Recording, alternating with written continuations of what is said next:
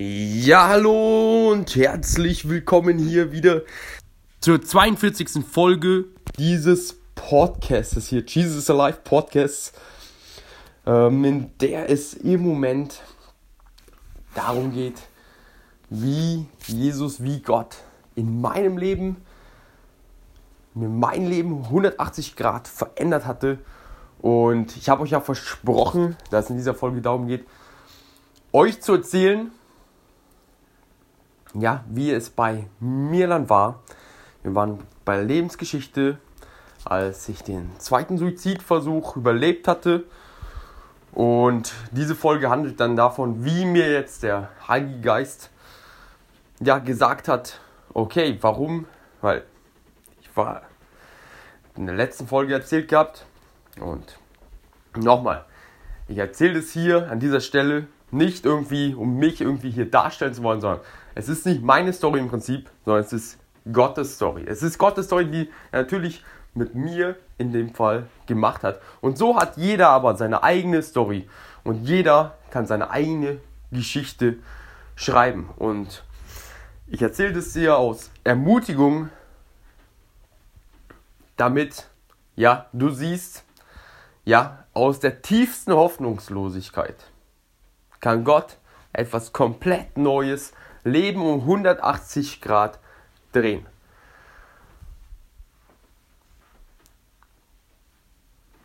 Wie war es dann?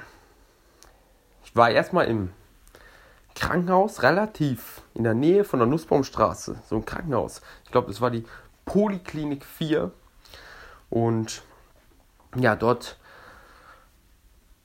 ja, habe ich des Öfteren dann auch nochmal mit Psychologen geredet. Was, ja, diese Psychologengespräche, die hatten mir damals schon nicht wirklich geholfen gehabt.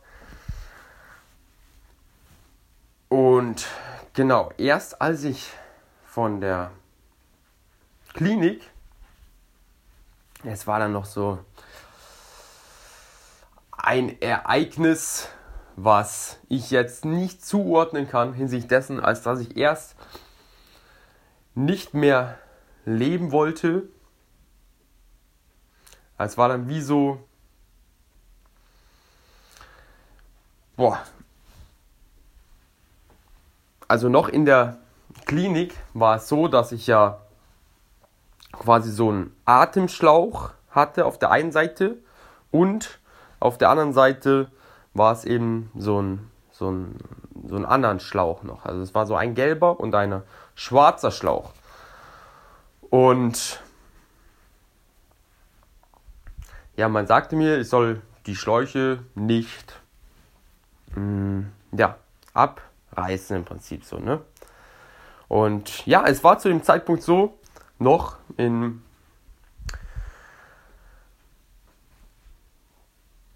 der Klinik beziehungsweise im Krankenhaus, als das, ja, ich immer noch nicht mehr leben wollte, sondern anfangs.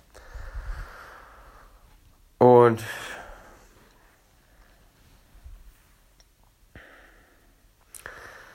ja, es war erstmal so ein Bewusstmachen, okay, du lebst.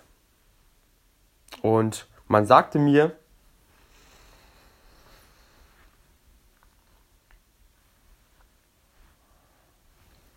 man sagte mir, ich würde noch so, ähm, wenn ich das noch bedarf, denn ich habe ja Benzodiazepine genommen, also auch Valium, zum, damit man, und ich wusste, okay, diese Benzodiazepine, die führen zum Bewusstseinsverlust.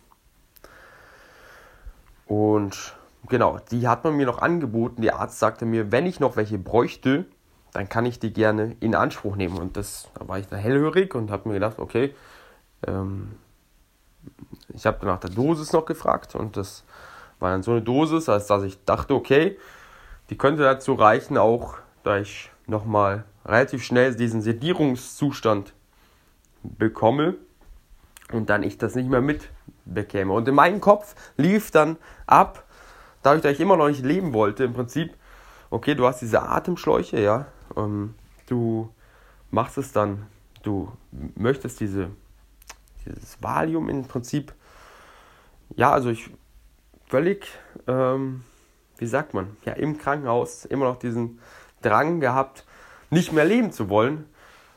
Hinsichtlich dessen, als dass ich mir dachte, hey, du forderst dieses Valium an und ähm, nimmst es und ziehst dir dann den Atemschlauch. Ähm, genau. In der ersten Nacht, ich kam dann auf so ein anderes Bett. Es war dann relativ unruhig. Ich, ich darf auch an dieser Stelle auch erwähnen, dass, dass ich mich vage an diese, an diese Sache erinnerte, was dann da war. Denn Aber ich hatte es meiner Cousine als allereinzigstes erstmal erzählt gehabt, weil ich damit auch nicht wusste, weil ich damit anfangen sollte. Ich versuche es jetzt gerade auf diesem Podcast nochmal so zusammenzufassen, wie das war, denn äh, die ersten Nächte ja, waren sehr, sehr wieder unruhig im Sinne dessen, als dass ich ja dieses, weil ich nicht mehr leben wollte, ich hatte diese Schläuche und genau, ich habe dann in der Nacht die Pflegerin gebeten, hey, ähm, ich würde das gerne in Anspruch nehmen, dieses Valium im Prinzip. Und ja, die Pflegerin meinte, ja, äh, dass es jetzt nicht ginge. Ich so, ja, wie das ging nicht? Ich habe doch den, ich habe doch den Arzt, der hat mir das doch angeboten gehabt, dass ich dieses Valium in Anspruch nehmen darf. Ich habe gesagt, wie das geht nicht. Ja, nee, äh, sie sind jetzt gerade auf einem anderen Bett. Ähm, deswegen, und das geht nur auf dem anderen Bett, sie sind auf dem Schlafensbett. Und das geht nur auf dem, auf dem anderen. Ich so, ja, ja, wie jetzt? Und äh, ich bin da irgendwie teilweise eingeschlafen und ja, habe mich dann aber auch wieder aufgewacht, bin dann irgendwie taumelnd irgendwie, weil ich durfte ja auch wieder nach einer Woche Koma, ich war eine Woche im Koma, wieder das Gehen irgendwie lernen. Ich weiß auch nicht, wie ich mich da wirklich fortbewegt habe. Ich habe mich auf jeden Fall wieder dem Spiegel wieder gesehen. Und es war wirklich so. War so ähm, also wieder gesehen im Sinne von, ja, es war, also ich saß auf einem Stuhl. Es war kein Traum, sondern es war in der Realität, ne? Und ich habe zuvor noch nie irgendwie so schlafgewandelt gehabt, aber so fühlte sich das an, als ob ich irgendwie schlafgewandelt hätte. Ich war auf einem Stuhl gesessen und hatte ja vorher diesen Gedanken, du ziehst ja diesen Atemschlauch. Und vor mir war dann dieser gezogene Atemschlauch auf diesem, hm, also vor mir waren so zwei Spiegel und vor mir war dann dieser Atemschlauch der, den ich offensichtlich gezogen hatte. Und gleichzeitig hörte ich links von mir, und wie gesagt, es war kein Traum, es war die Realität. Ich hatte, hörte links von mir eine Tür zugehen. Und ich habe auch nicht mehr wahrnehmen können, okay, wer war das denn jetzt, der durch die, durch die Türe weggegangen ist. Und Gleichzeitig fasste ich an meine Nase und es war wie so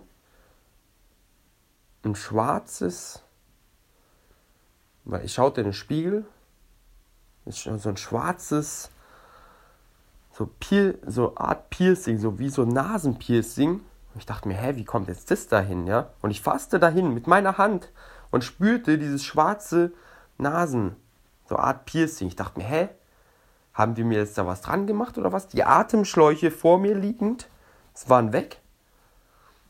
Ich dachte mir, hä, das gibt's doch jetzt gar nicht. Was, was ist das jetzt hier? Wie kommt es da in meine Nase, an meine Nase?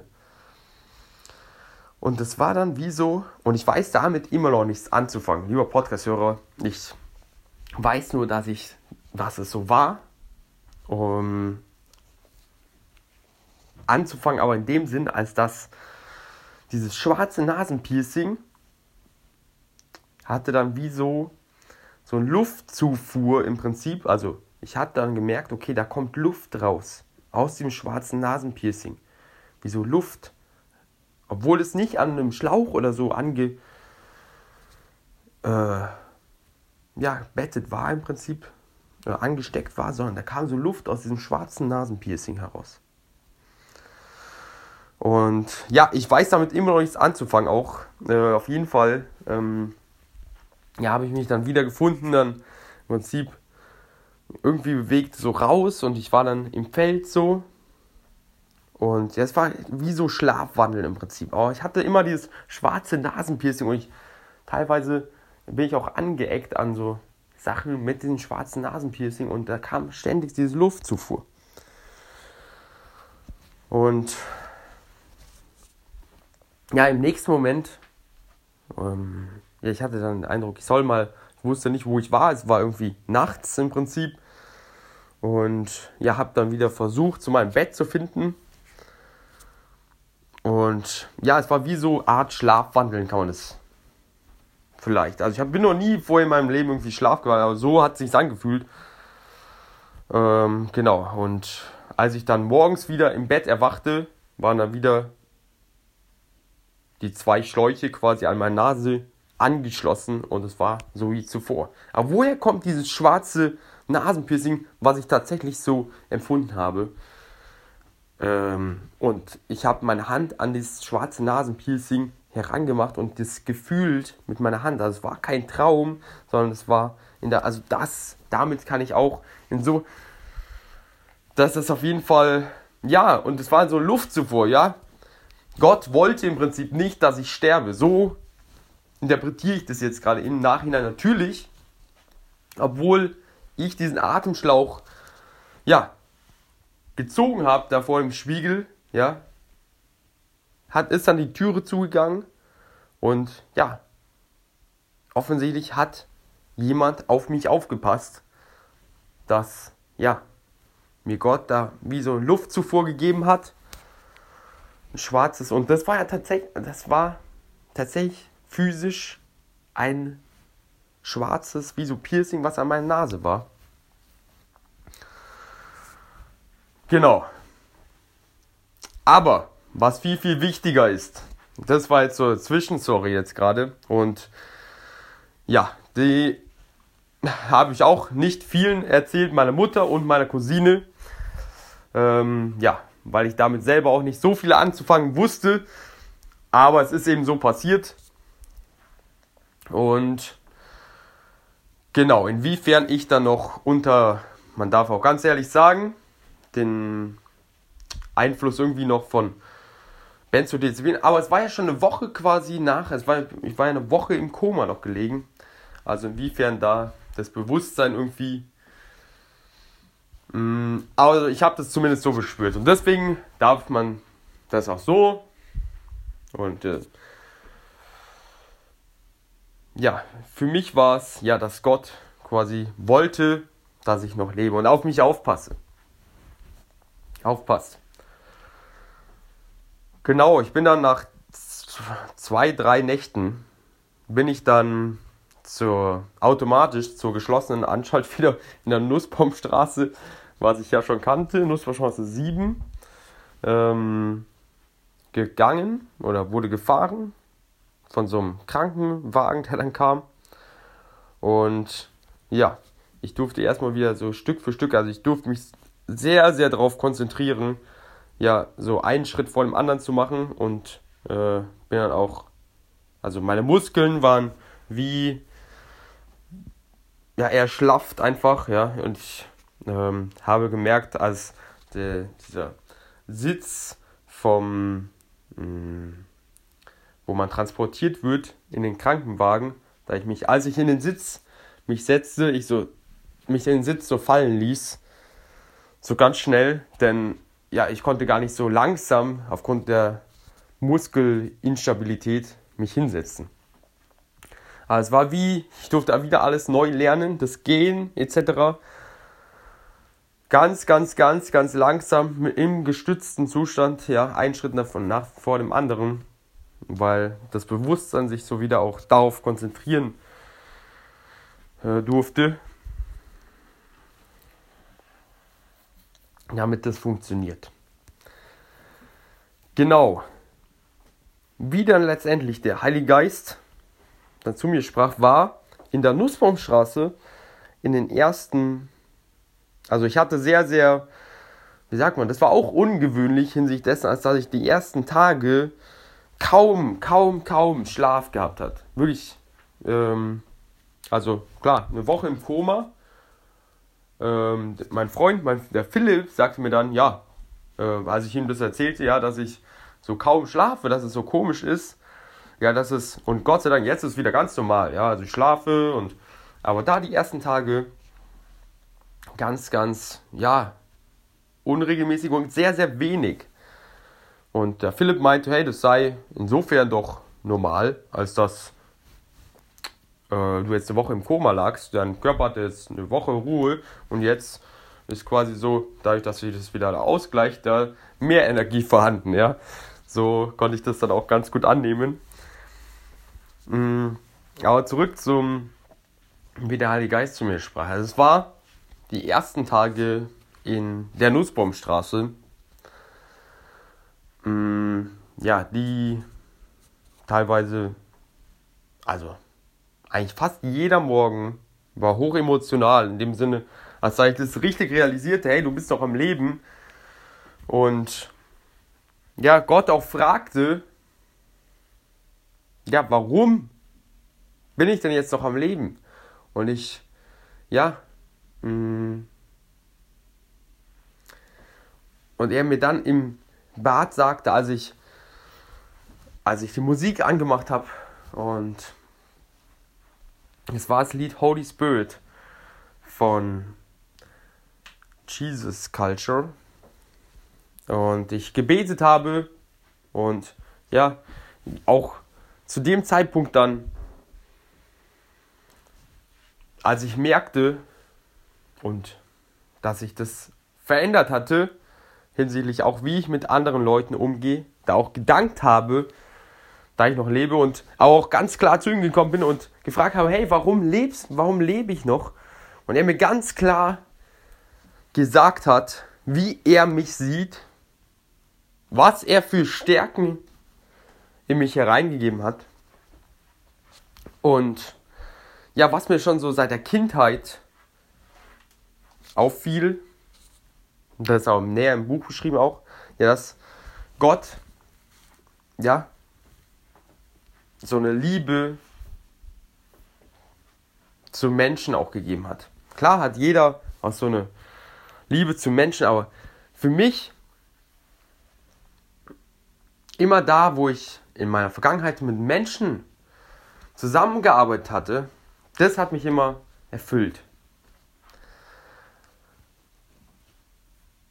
Und genau, er hatte ja, mir ganz konkret gesagt, wie er mich sieht. Und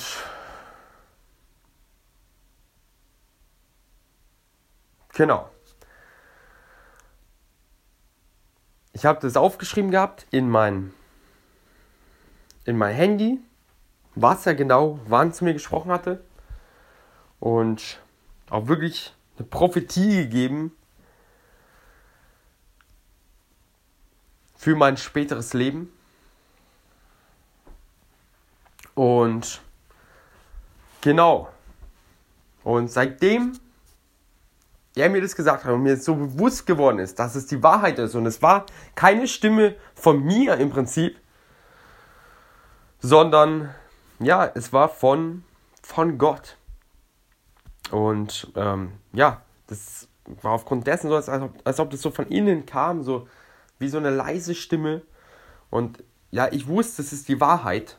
Und ich ja tief in Tränen dann ausgebrochen bin in den ersten Morgen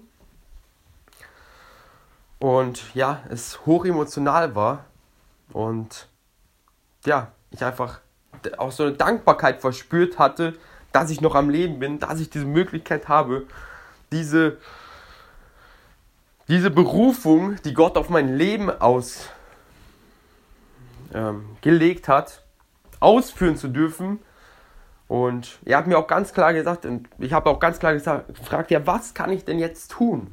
Und die ganz klaren Schritte, das war zum einen, hat er gesagt, starte doch wieder einen Podcast. Und er hat nicht nur die klaren Schritte gesagt, sondern er hat mir auch Leute an die Hand gegeben, schon in der Nussbaumstraße, die, ja, das ist auch, was auch verwunderlich im Prinzip ist, der ein Pfleger, das Name ich jetzt nicht nennen möchte, ist auch in der freien evangelischen Gemeinde. Und ja, wie kommt das schon, dass der auf meiner Station ist und der mich meiner angenommen hat und auch immer wieder ins, äh, ja, in mein Zimmer gekommen ist, mir, ja, ich mich mit dem austauschen durfte und ja, ich wirklich gemerkt habe, hey, Jesus ist einfach da und er führt und leitet mich. Und er, ich habe ihm da auch natürlich von dem Podcast erzählt. Und genau, und durfte quasi in der Nussbaumstraße, in der, in der Klinik, da die ersten Folgen des Podcasts eben aufnehmen. Und dort ist es entstanden. Und genau, und ich merkte in der Klinik, im Prinzip, ja, es war eine wunderschöne Zeit insofern, als dass, ja, ich meine, dass Gott mir meine Stärken nochmal, ja, mit Menschen im Prinzip auch bewusst machte. Im Sinne dessen, als ich natürlich von vielen Menschen umgeben war. Ich dort viele Menschen kennenlernen durfte, wofür ich sehr dankbar bin. Und Genau, und mein Leben sich dadurch von totaler Hoffnungslosigkeit und man darf an dieser Stelle vielleicht erwähnen, ja, ich hatte da mal, da in der Teutoburger Straße natürlich auch viel mit Menschen zu tun. Ja, aber woher kommt auf einmal diese Erfüllung, wieder etwas mit Menschen machen zu können? Und vorher in der Teutoburger Straße war das eben komplett nicht der Fall. Da war keine irgendwie, ja, äh, das war halt einfach so, ja, wie sagt man, das hat mich in keinster Weise erfüllt. Und da kam wieder so eine Erfüllung und es kam nicht, und ich habe gespürt, das ist nicht meine Kraft. Und da, kann ich dich ermutigen, lieber Podcast-Hörer, äh, es war, es ist die Kraft vom Heiligen Geist. Ja, es ist nicht, es sind nicht wir, die irgendwie, ja, so toll sind und, ähm, ja, sondern es ist wirklich durch Gnade und beim, klar, natürlich auch bei meiner Story durch Gnade, dass ich überhaupt noch leben darf. Und es ist aber auch Gnade, dass du Leben hast, lieber Podcast-Hörer. Das darf man sich immer wieder vergewissern. Das Leben ist ein Geschenk von Gott. Und jeder hat natürlich auch ja, einen freien Willen, um zu entscheiden, möchte ich diesen Gott, der mich geschaffen hat, diesen Gott, der ja, von Anbeginn der Zeit wusste, dass ich hier zu diesem Zeitpunkt an diesem Ort leben würde, der mich mit all meinen Begabungen, Fähigkeiten und Stärken, aber auch Schwächen gemacht hat. Mit diesem freien Willen kannst du dich, lieber Podcast-Hörer, jeden Tag dafür entscheiden, möchtest du den Weg mit Gott, mit Jesus machen? Möchtest du ihm die Führung in deinem Leben übergeben? Weil wir als Menschen können nicht alles mit unserer Kraft schaffen. Wenn wir versuchen, ich habe es damals versucht aus meiner Kraft, das zu schaffen, was ich wollte als andere Mühlen. Und wie ist es geändert? Ich bin nach acht Monaten aus dem Fenster gesprungen. In München im Hotel. Ja, mir ging es erst so gut wie noch nie in meinem Leben, wo ich nach Jena gekommen bin. Und acht Monate später wollte ich nicht mehr leben. Ja, das ist es, wenn wir versuchen aus eigener Kraft irgendwas zu schaffen. Klar gab es da viele Faktoren hinsichtlich sozialer Isolation etc. etc. Aber ja, ich wollte es aus meiner Kraft schaffen und ich hatte mich als andere Mühlen für einen Weg entschieden, der nicht der Plan Gottes war für mein Leben.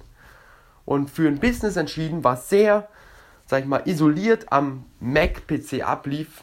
Ich da kein Umfeld hatte, einfach für den falschen Weg entschieden gehabt. Die es auch machten. Kein Umfeld hatte, die es auch machten. Und so möchte uns Gott für diesen, er weiß alles und er gibt uns auch Gedanken und Intuition durch seinen Heiligen Geist. Und so möchte Gott auch den richtigen Weg mit dir gehen, solange wir, und ich war damals nicht demütig und habe gesagt, ähm, ja, ich würde dir gerne die Führung in meinem Leben überlassen sollen. Nee, ich hatte mich entschieden für einen Weg und den wollte ich durchziehen. Ja, was ist dann passiert, ja? Und ich bin dankbar und froh, dass ich noch am Leben sein darf. Und ja, eine zweite Chance, eine dritte Chance im Prinzip von Gott bekommen habe. Und genau, insofern darf ich dich hier zum Ende dieser Folge wirklich ermutigen. Ja, solange du es noch nicht gemacht hast. Ja, es gibt nichts Besseres für dein Leben als dein, das, dein Leben ja wirklich auf ein festes Fundament zu bauen. Er sagt, ja, wer an meinem Wort glaubt und danach handelt, der ist wie ein Mann, der sein Haus auf festem Grund baut. Und er ist weise und ja, so möchte ich dich da ermutigen, ja, dein Haus auf festem Grund zu bauen, auf das Fundament was Jesus Christus ist. Und wirklich zu ihm zu kommen. Und ich kann dir sagen, er ist ein ganz, ganz, ganz persönlicher Gott. Er sieht dich ganz persönlich in all deinen Stärken, in all dem, was du kannst, wie er dich geschaffen hat. Und er kennt dich besser, als du dich selber kennst. Und du darfst zu ihm kommen und ja, ihm auch, ja, was man so was Bewusstsein bedarf, ihm auch erstmal ja, danken, dass du am Leben sein darfst und auch natürlich dann auch bitten, dass er, dass du in deine Berufung kommst und du darfst mir glauben, lieber Podcast-Hörer, er hört es und er freut sich, dass du zu ihm kommst und ihm das so sagst. Und ja, danke Jesus. Ich möchte an dieser Stelle beten. Danke Jesus für jeden, der jetzt die Entscheidung getroffen hat. Hey, ich und dieses Bewusstsein dafür bekommen habe, ich kann nichts aus meiner Kraft, wenn ich aus meiner Kraft etwas tue, dann kann es leicht dazu und mag es leicht dazu führen, dass es nicht das ist, was Gott, was dein Plan für, was Gottes Plan für das Leben ist. Und danke Jesus für jeden, der zu dir kommt. Und ich bete für jeden, dass er wirklich in seine Berufung kommt, was ihm Spaß macht, was ihm Erfüllung bringt, was ihm Freude bereitet. Danke für jeden Podcast-Hörer, der es jetzt hier gerade hört. Und ja, so segne ich euch in Jesu mächtigen Namen mit Weisheit, mit einer tiefen Erfüllung in dem, was ihr tut, egal was es ist und dass auch Jesus euch ganz klar euren Weg für euer Leben zeigt und dass ihr auch den Mut habt, neue Dinge zu versuchen, um zu sehen und ja, um die Schritte zu gehen, die Jesus möchte, damit ihr in eure Berufung kommt. Vielleicht seid ihr schon in eurer Berufung, aber vielleicht bedarf es auch ein Schritt außerhalb der Komfortzone, damit man in die Berufung kommt, die Gott für euer Leben gelegt hat. Und so segne ich euch mit Mut und im inneren Frieden und der Liebe Gottes, die jederzeit bei euch ist, in Jesu mächtigen Namen. Amen. In Liebe, euer Kommentator André Mühlen.